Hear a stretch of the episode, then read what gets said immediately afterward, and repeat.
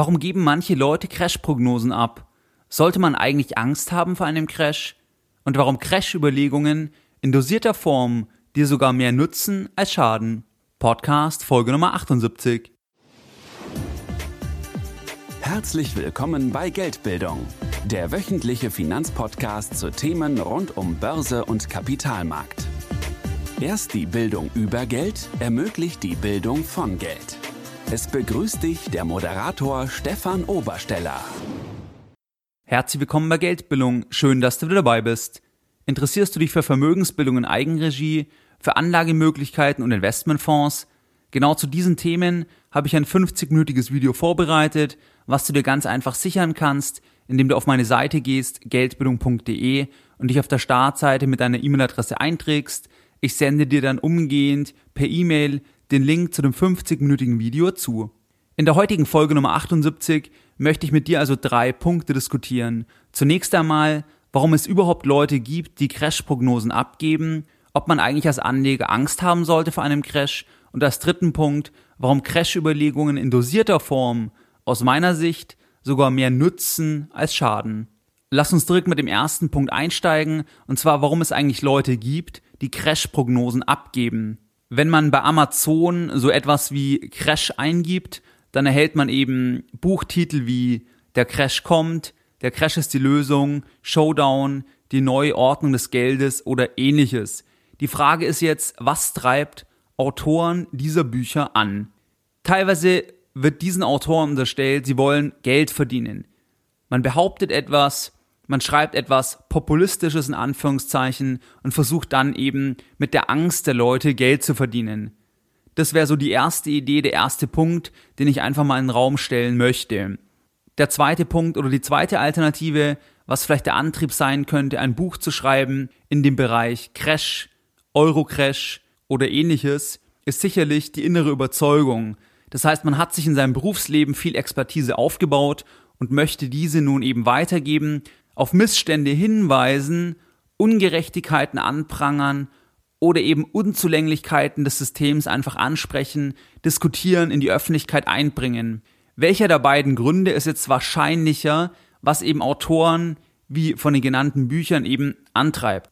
Aus meiner Sicht ist Geld verdienen, was eben teilweise behauptet wird, das ist für mich kein ausreichendes Kriterium. Ganz einfach deswegen nicht, weil man im Sachbuchbereich eben ohnehin in der Regel keine so große Auflage hat und deswegen dort auch gar nicht so viel verdienen kann. Und zum anderen, weil so ein Buch natürlich unglaublich viel Arbeit macht, dort ja häufig unglaublich viel Herzblut mit einfließt und die Leute ja auch teilweise besser bezahlte Jobs haben und das also quasi als Hobby in Anführungszeichen, beziehungsweise wirklich eben die Intention haben, auf einen Missstand im System hinzuweisen. Ich glaube also, dass das, was teilweise behauptet wird, zumindest bei Sachbuchautoren, die eben solche Buchtitel wie die genannten veröffentlichen, dass dort Geld verdienen nicht im Zentrum ist, sondern dass es eben die innere Überzeugung ist, die eben, sag ich mal, der Auslöser war, dass man so ein Buch verfasst.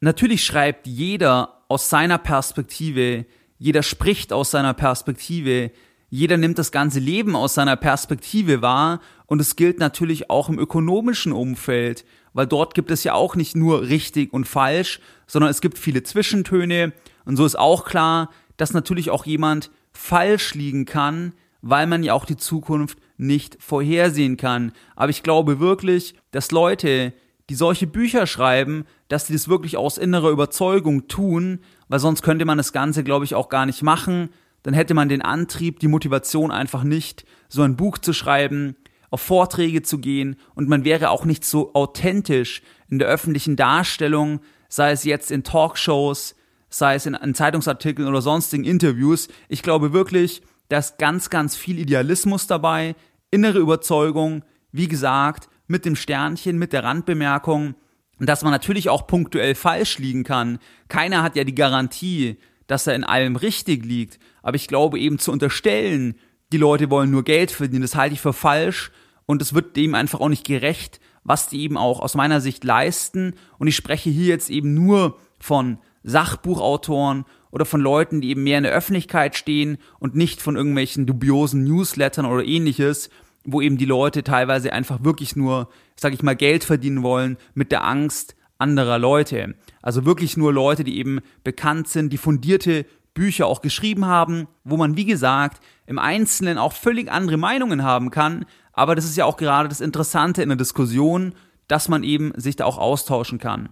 Der zweite Punkt ist jetzt in der heutigen Folge Nummer 78, sollte man jetzt Angst haben vor einem Crash? Da ist die erste Frage immer, was heißt Crash eigentlich? Heißt Crash, die Währung wird weniger wert? Heißt Crash, der Euro wird weniger wert im Verhältnis zum US-Dollar, zum Schweizer Franken oder ähnliches? Heißt Crash, die Inflation geht drauf? Wir sehen eine Inflation von 15, 20 Prozent. Heißt Crash, Staaten in Europa gehen pleite, Staaten können fällige Anleihen nicht zurückbezahlen? Oder was heißt Crash? Heißt Crash Bankenstürmung? Die Leute glauben nicht mehr an unser Geldsystem, rennen in die Bank, wollen alle ihr Geld sofort haben. Heißt das Crash? Heißt Crash Massenarbeitslosigkeit? 20, 30, 40 Prozent Arbeitslosenquoten? Was heißt Crash? Crash ist eben ein abstrakter Begriff und den muss man erstmal im Einzelfall dann eben auch klären oder definieren, was der jeweilige Autor eben auch darunter versteht. Crash als solches ist eben so etwas wie Aktien sind riskant.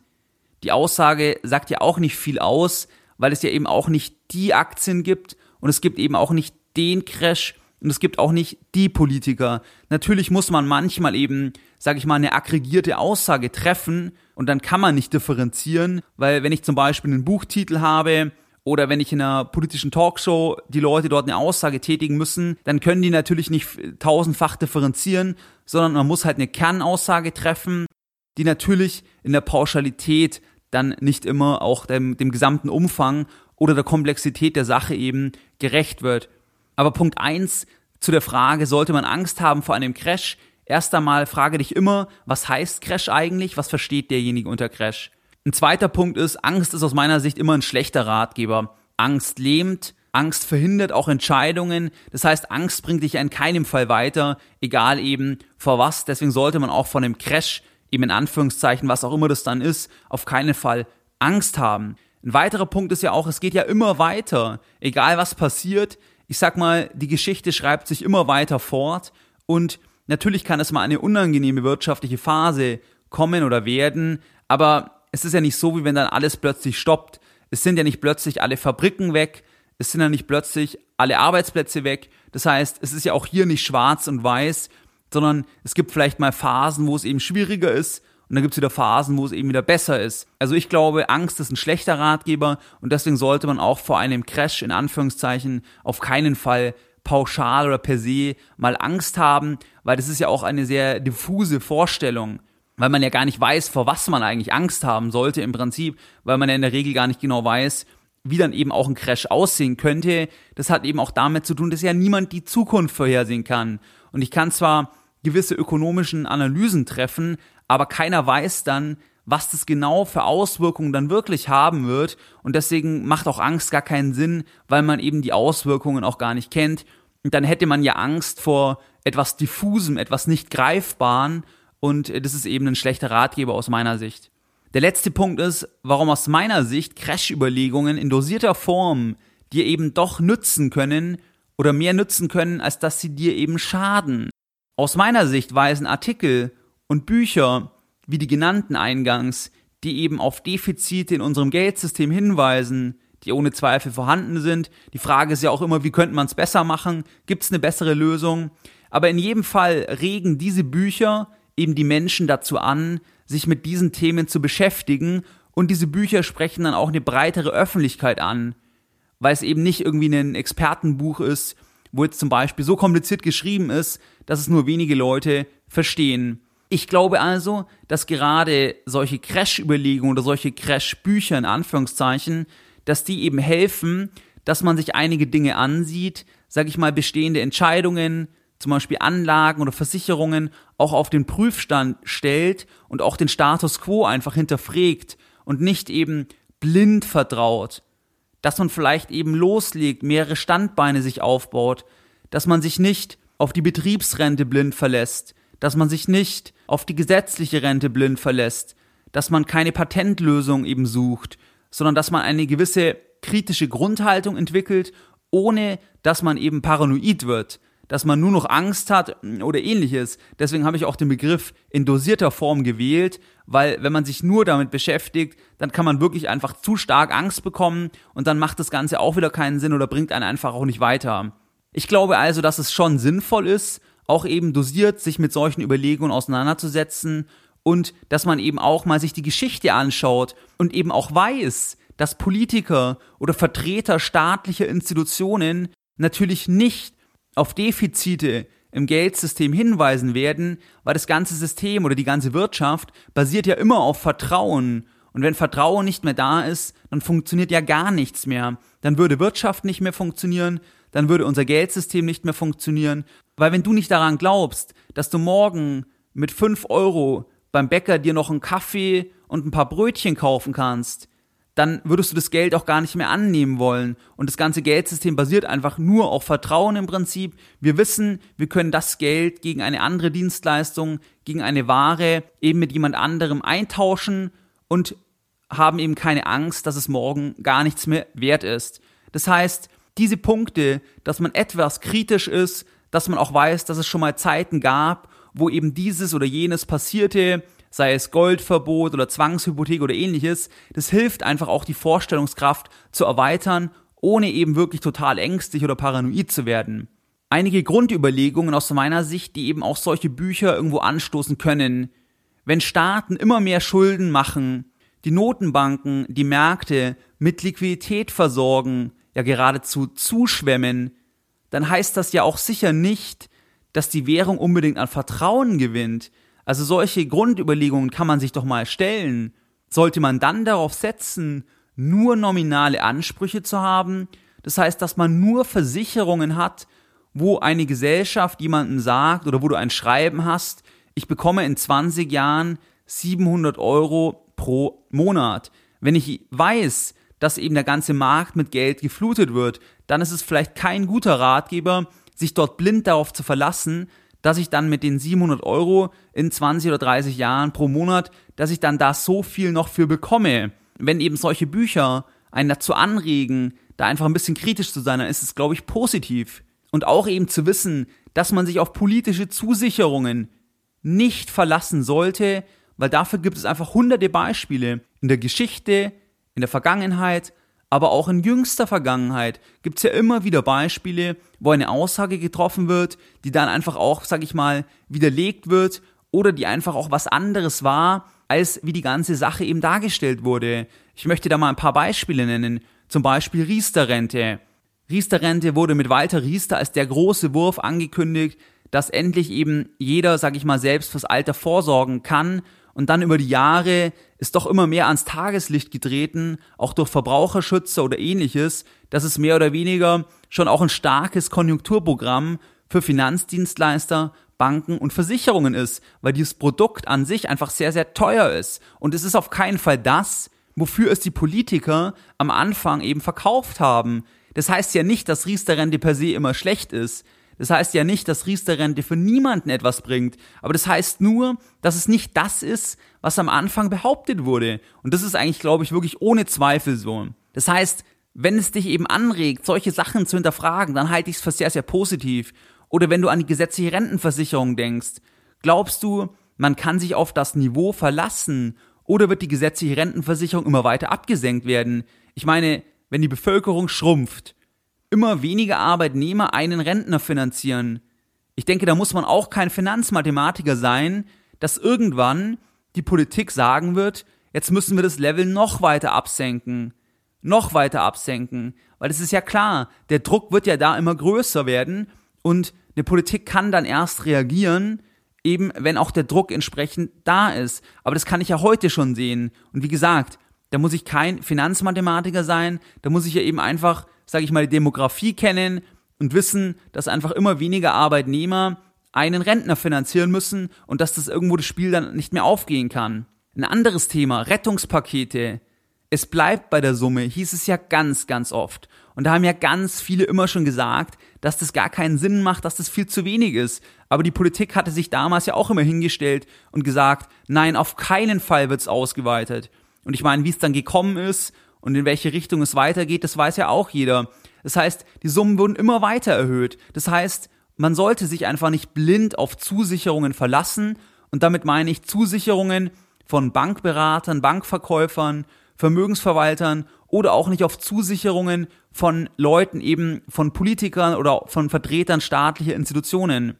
Ein weiteres Thema, keine Vergemeinschaftung der Schulden. Das wurde ja auch oft behauptet. Das ist ja de facto falsch. Trotzdem haben sich Leute immer wieder in Sendungen gesetzt und gesagt, nein, das wollen wir nicht, das gibt es nicht. Ich meine, der Anleihenaufkauf durch die Europäische Zentralbank, das ist einfach eine Vergemeinschaftung der Schulden. Das ist ja faktisch so. Weil wir als Deutschland eben 27 Prozent in etwa an der EZB haben oder eben für 27 Prozent eintreten müssen. Und wenn jetzt die Europäische Zentralbank eben Anleihen von Krisenländern aufkauft, dann ist das eine Vergemeinschaftung der Schulden. Und das kann man einfach nicht verleugnen. Und das ist, glaube ich, eben wichtig, dass man diese Zusammenhänge versteht und dort auch eben ein bisschen kritisch ist. Oder ein Beispiel aus den USA. Vor der Finanzkrise war es staatlich gewünscht, dass jeder sich ein Haus kaufen kann, egal welches Einkommen er hat. Das Ergebnis mündete in der Finanzkrise. Die Kurzgeschichte ist, jeder hat sich dort ein Haus gekauft auf Pump, hat sich verschuldet, die Regularien wurden so gesetzt, dass es auch überhaupt möglich war, dass man eben auch leichtfertig Kredite einfach vergeben konnte. Irgendwann ist die Blase geplatzt, das heißt, die Preise sind eben stark gefallen und die Leute konnten die Kredite nicht mehr bedienen, weil die auch keine lange Zinsfestschreibung hatten und diese Themen und die Geschichte kennt dann jeder. Und warum hat man sich dort nicht selber Gedanken gemacht? Wenn ich jetzt ein Haus zum Beispiel kaufe und mich für 130 Prozent verschulde von dem Wert des Hauses und 30 Prozent dann zum Beispiel noch hernehme, um ein Auto zu kaufen oder ähnliches. Ich meine, dann sollte das eben eine gewisse ökonomische Bildung, wenn man eine hat, dann sollte einem das klar sein, dass das einfach irgendwann in die Hose gehen wird oder dass die Gefahr sehr groß ist. Aber das hat man eben auch völlig geleugnet, da hat man nicht hingeschaut, bis es dann eben zu dem Desaster gekommen ist. Und wenn Bücher, wenn Crash-Literatur in Anführungszeichen helfen, dass du solche Punkte auch mehr siehst, ohne eben paranoid zu werden oder Angst zu bekommen, dann ist das, glaube ich, sinnvoll, weil dann wirst du eben, sag ich mal, eher in der Zukunft profitieren oder egal was eben passieren wird, auch ökonomisch, dann wirst du besser dastehen, wie eben die meisten, die sich diese Themen überhaupt nicht anschauen und die sich völlig blind verlassen, weil ich glaube, dass das einfach ein Fehler ist. Deine Lessons learned in der heutigen Podcast-Folge. Was haben wir jetzt in der heutigen Podcast-Folge Nummer 78 besprochen? Ich glaube, die meisten Buchautoren, die der Ecke Crash-Literatur in der Öffentlichkeit zugerechnet werden, dass die das aus Überzeugung machen, weil sie einen Missstand aufzeigen wollen, weil sie etwas aufklären wollen, weil sie etwas verbessern wollen. Und in die Crash-Ecke werden viele ja gerade auch erst durch die Medien gestellt. Ein zweiter Punkt ist, Leute können sich natürlich irren. Im Kern sind aus meiner Sicht aber auf jeden Fall in vielen der genannten Büchern auch überlegenswerte Punkte dabei. Angst ist dabei kein guter Ratgeber, weil erstens, was heißt Crash überhaupt? Zweitens, wann und ob und wie ein Crash kommt, weiß niemand. Drittens, eins ist aber sicher, wenn du breit aufgestellt bist, dann fährst du auf jeden Fall besser, wie wenn du dich eben blind auf Themen wie irgendwelche Versicherungen oder so verlässt. Einige Crash-Überlegungen in dosierter Form können also helfen, dass du dich also nicht blind auf staatliche Zusicherungen verlässt, sondern quasi den Regenschirm bereits kaufst, wenn noch die Sonne scheint und nicht erst im stürmenden Regen dann ins Geschäft rennst, um noch einen Schirm ergattern zu können. Grundüberlegungen, wenn die angestoßen werden, ist es sinnvoll, ebenso Themen wie, dass die Geldschwemme vielleicht nicht gerade eben für Lebensversicherungen spricht, nicht gerade für die Riester-Rente spricht, sondern dass es eben dafür spricht, dass einfach die Vermögenspreise weiter inflationiert werden oder solche Themen, also einfach Grundüberlegungen, breiter aufstellen, breit diversifizieren, das schadet nie, gerade eben, weil niemand weiß, was passiert. Und mit breit aufstellen meine ich eben gerade nicht, dass man sich einfach nur auf die gesetzliche Rentenversicherung und die Riester-Rente verlässt, sondern dass man sich eben breit aufstellt über etwas Edelmetalle in physischer Form, Aktien vielleicht gegebenenfalls, überwiegend aber Indexinvestments, vielleicht natürlich auch etwas Versicherungen, aber dass man einfach ein bisschen streut, um dann, wenn die Zeiten mal etwas stürmischer werden, dass man dann eben breit und vernünftig aufgestellt ist. Wie du es gewohnt bist, möchte ich auch die heutige Podcast-Folge Nummer 78 wieder mit einem Zitat beenden. Ich glaube, das Zitat hatte ich schon mal verwendet, aber heute passt es so gut, deswegen verwende ich nochmal das Zitat von Henry Ford. Würden die Menschen das Geldsystem verstehen, hätten wir eine Revolution noch vor morgen früh. Mehr Informationen zu Themen rund um Börse und Kapitalmarkt findest du unter www.geldbildung.de. Und immer daran denken, Bildung hat die beste Rendite.